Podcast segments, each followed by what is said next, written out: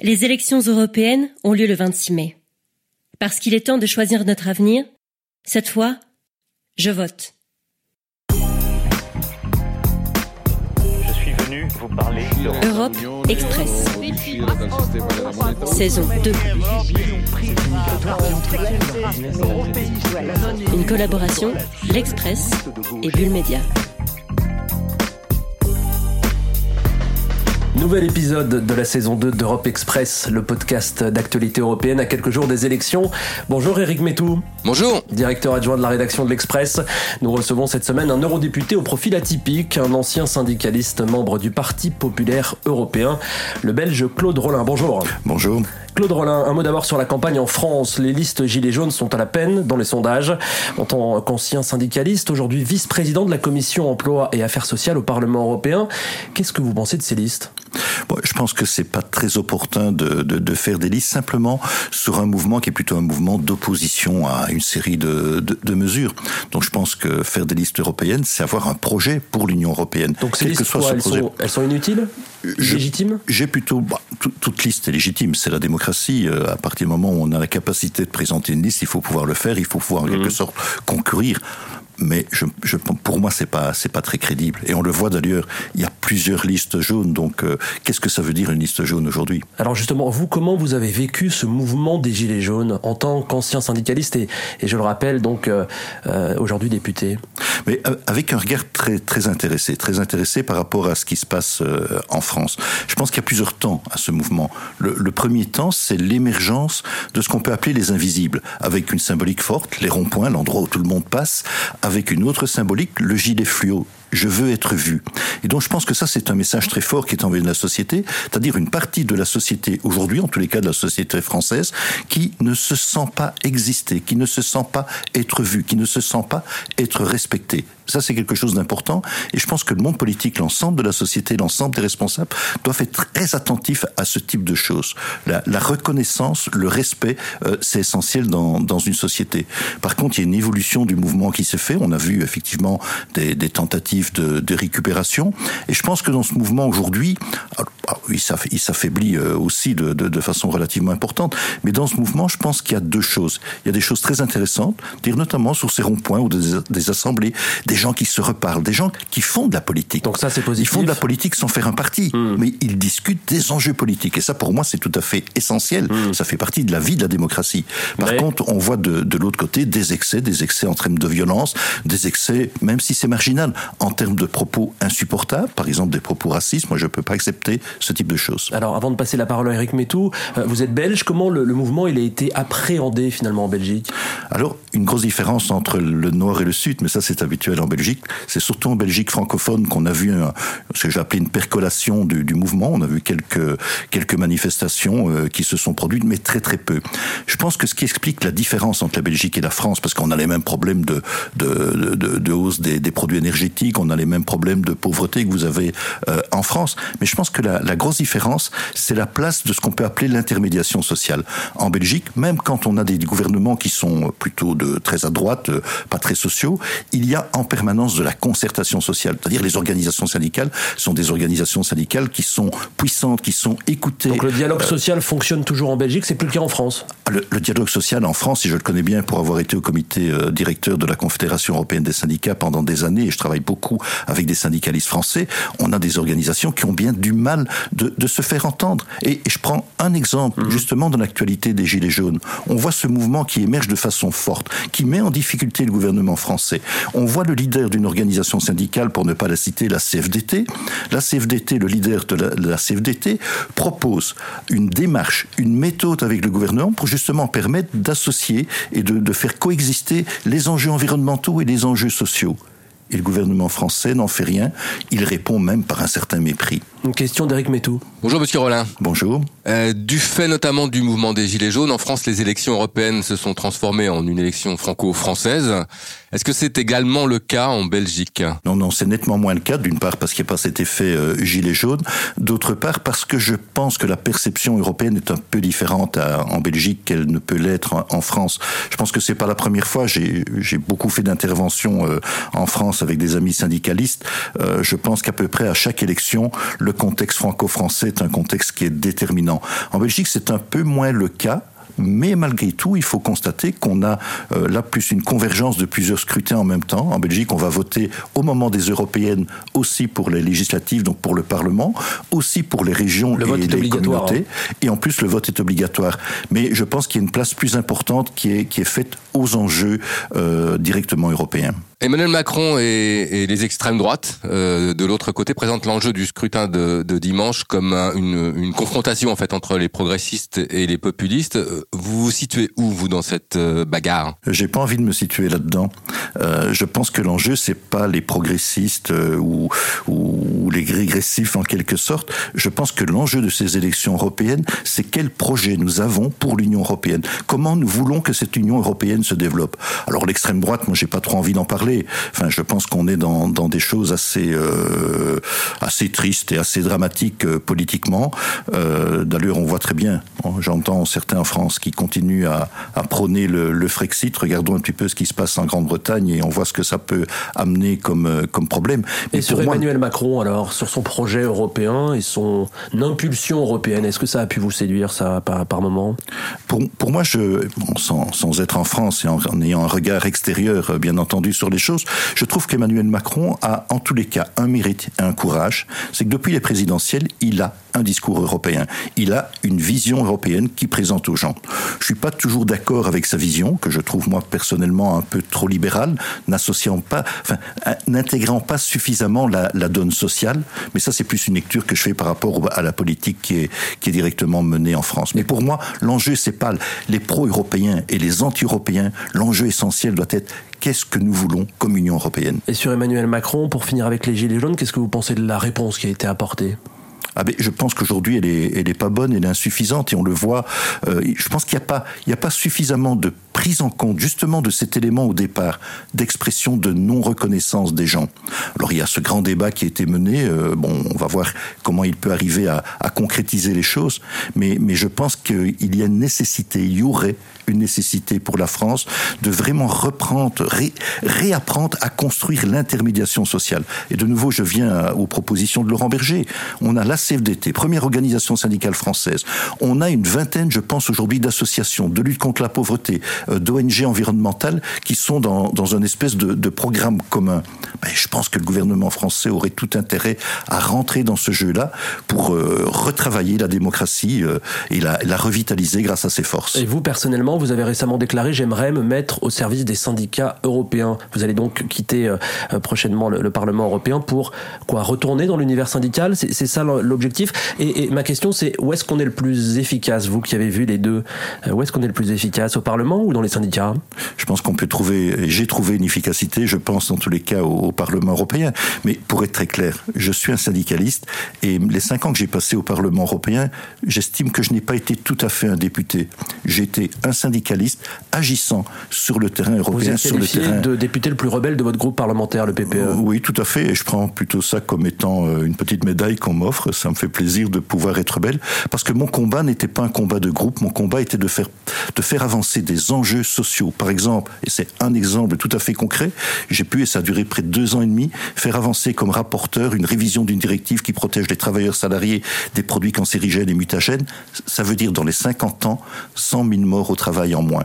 Bah, J'estime que j'ai fait mon job de syndicaliste en Ouais, faisant ça. Vous avez été rapporteur hein, donc de cette directive. Vous avez aussi travaillé autour de la directive des travailleurs détachés. Oui. Est-ce que vous estimez avoir remporté le combat social au Parlement dans cette mandature? En tous les cas, j'estime avoir fait mon job dans le combat social, mais le combat social, il n'est jamais terminé. Et donc, vous l'avez expliqué tout à l'heure, moi, la, parenthèse politique est, terminée. J'ai 62 ans, donc je vais me remettre au service bénévolement des organisations syndicales, aussi des associations qui font ce, ce travail social important, parce que simplement, je n'ai jamais cessé d'être syndicaliste. Ça fait partie de mes gènes, de mes chromosomes. Euh, C'est quelque part ma vie. Europe Express. Saison 2. Une collaboration, l'Express et Bulle Média. Une question d'Eric Métou. Vous parlez des syndicats européens. Pourquoi sont-ils, euh, de votre point de vue, incapables de se fédérer euh, à l'échelle du, du continent, notamment de se battre sur des thèmes communs comme le salaire minimum ou on en parlait, le- les travailleurs détachés? Mais j'ai pas l'impression qu'ils sont euh, dans l'incapacité de se fédérer. Euh, Aujourd'hui s'ouvre le congrès de la Confédération européenne des syndicats à, Vienne. C'est l'ensemble des organisations syndicales européennes qui y seront, avec une série de, combats. Vous parlez du salaire minimum, mais ça fait partie d'un combat qui est mené par les organisations syndicales européennes. Il y a quelques semaines, nous étions encore dans les rues de, Bruxelles euh, pour défendre l'idée d'une autre Europe, d'une Europe qui soit une Europe sociale. Maintenant, pour être très clair et pour être honnête, quand on rentre dans, dans l'enceinte de la Confédération européenne, c'est un peu comme quand on rentre dans le Parlement européen. On doit faire le constat qu'il y a des, histoires, il y a des cultures, il y a des méthodes euh, qui sont différentes. Et c'est vrai qu'entre un syndicaliste, par exemple, suédois et un syndicaliste espagnol, on va avoir des, des histoires, des constructions différentes. Mais si je regarde même entre un syndicaliste français et un syndicaliste belge, on va voir qu'il y a aussi pas mal de différences. Donc l'importance, c'est d'oublier quelque part, de mettre au porte-manteau ce qu'on considère comme étant son bon système social et d'écouter les autres et de construire, de faire de la construction commune euh, au niveau syndical européen. Sur la place qui est consacrée aux syndicats dans le dialogue, notamment avec les institutions, quand on parle de l'Union européenne, on parle des lobbies, on parle de leur influence, de leur pouvoir. Est-ce que vous estimez que euh, les syndicats sont assez entendus, sont assez écoutés dans ce dialogue, dans ce débat? Ils ne sont pas suffisamment entendus, mais je considère qu'il y a eu sur cette législature une évolution. Oui. Euh, si je regarde par rapport à la, aux législatures précédentes, notamment la commission Barroso, c'était pour moi, euh, on était au niveau zéro euh, du dialogue social européen, alors que M. Delors avait été vraiment le, le constructeur de, de, ce dialogue social européen.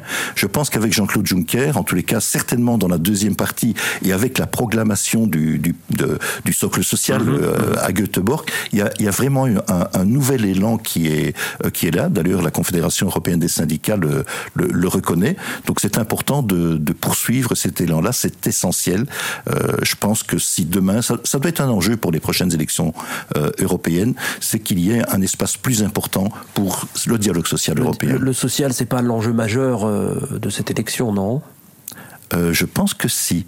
Enfin, et par dans, exemple, les, dans les médias ou dans le débat, j'entends. Oui, oui, hein, oui, je... oui, mais je pense qu'il faut en faire une lecture. Par exemple, un, malheureusement, parce que les questions sont mal posées, un des enjeux qui se pose, c'est l'enjeu des migrations et du refus des migrations. On voit par exemple la situation en Italie avec M. Salvini, avec Cinque Stelle.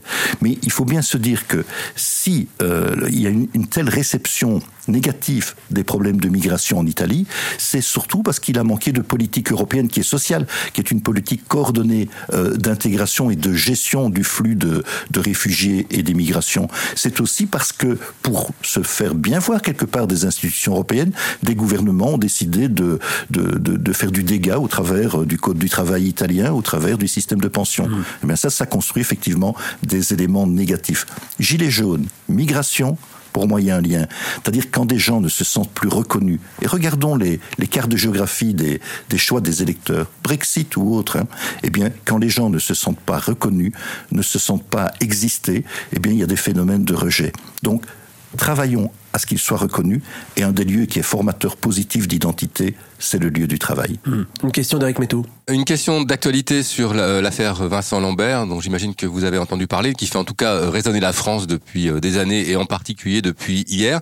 La Belgique est souvent prise en, modèle sur le, traitement de ces questions qu'on va dire sociétales. Comment vous expliquez qu'en particulier sur le, soin, le, rapport au handicap et aux handicapés, la Belgique soit toujours un coup d'avance, en tout cas sur la France? Je ne sais pas si on a un coup d'avance, mais je pense que sur les questions éthiques, euh, que ce soit cette question-ci ou que ce soit question, par exemple, je me souviens des, des manifestations euh, par rapport au, au, mariage pour tous, euh, en Belgique, ça fait nettement de moins de bruit. Je pense simplement parce qu'il y a peut-être une approche beaucoup plus pragmatique et qu'il n'y a peut-être pas une utilisation politique, quand je dis politique dans le mauvais sens du terme, de ce type d'enjeux, qui sont des enjeux euh, terriblement compliqués parce qu'ils amènent bien entendu des, des, des, des choses profondément humaines, des douleurs, des difficultés de, de vivre. Je pense qu'il y a peut-être une, une approche. Je rappelle plus que vous simple. avez été à la tête d'un syndicat chrétien, hein, que voilà. Oui, oui, tout à fait, et, et que je n'ai aucun problème par rapport à ce type de choses. Je pense que le, le, c'est important de pouvoir vivre dignement. C'est important de pouvoir mourir dignement. Comment est-ce que vous jugez cette manière hystérique qu'a la France de traiter ces problèmes?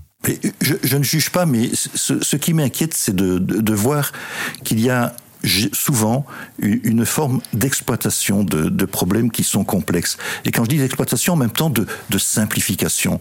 Il nous faut des règles euh, qui, permettent de fonctionner avec une certaine éthique dans nos sociétés, mais en même temps, il faut qu'on puisse appréhender les situations particulières.